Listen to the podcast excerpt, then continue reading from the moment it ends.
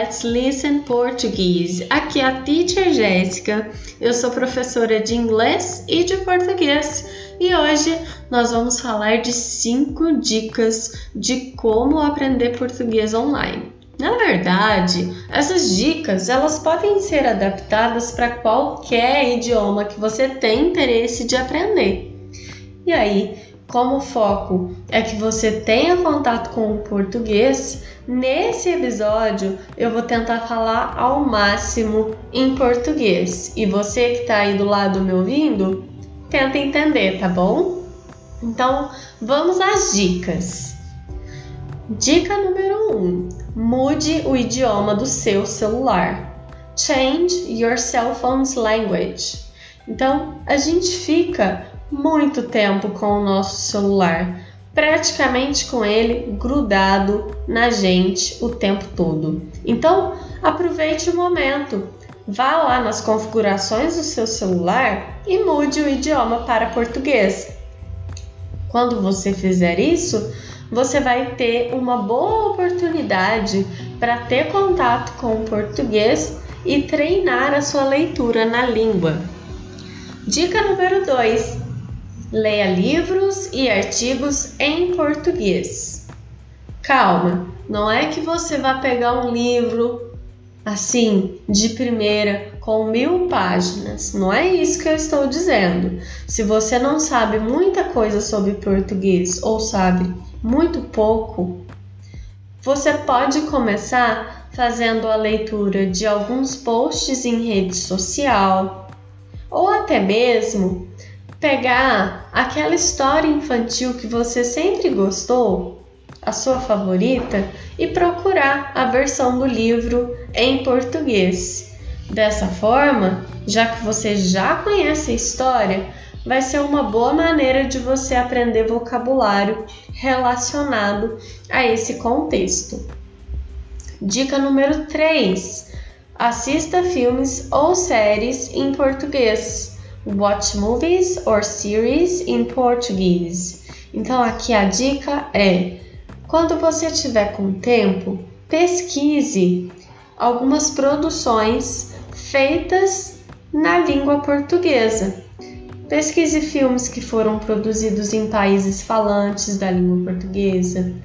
Pode ser daqui do Brasil ou de Portugal, enfim. Pesquise. Assim que você encontrar algumas coisas que são do seu interesse, veja o gênero, tente entender um pouco da história e, se for do seu interesse, assista. Só que quando você for assistir, você vai colocar no idioma original, ou seja, em português, áudio em português e colocar subtítulo, a legenda, né? na sua língua nativa, seja inglês ou francês ou espanhol, enfim. Então, deixe o idioma original em português e coloque a legenda na sua língua nativa.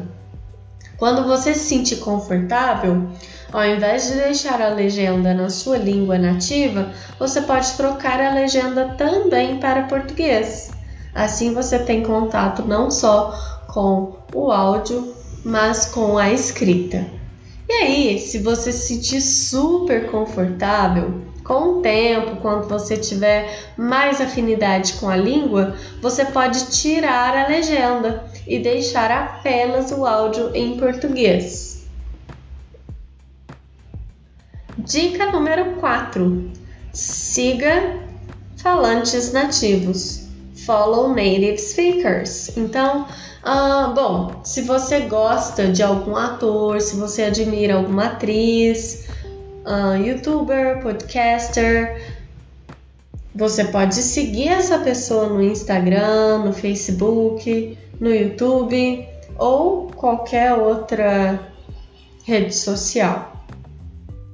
Ao seguir essa pessoa, quando ela postar ou ele postar alguma coisa lá nas redes sociais dele, você vai ter como praticar a sua leitura, se for um post escrito.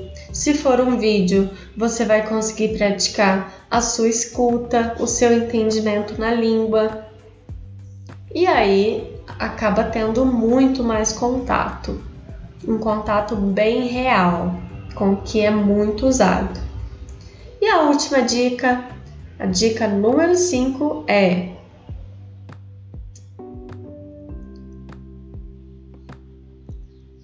Faça um funil das pessoas que você segue.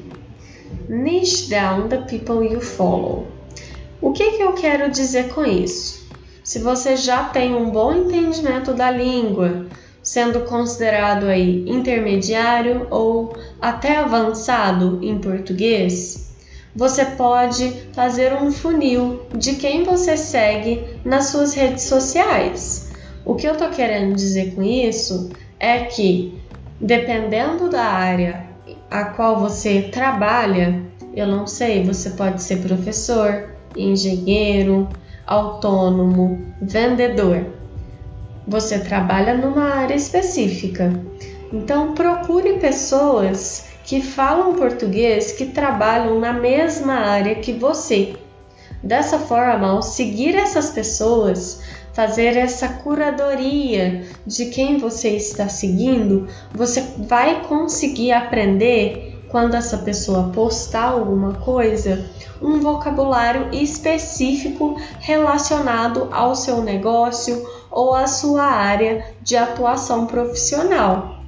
E aí você pode aprender algum vocabulário ou até mesmo fazer o seu negócio crescer. Bom, são essas as dicas de hoje. Se você gostou todo esse episódio, não deixe aí de curtir, de comentar, encaminhe para algum colega seu que tenha interesse e qualquer dúvida, você pode entrar em contato aqui comigo.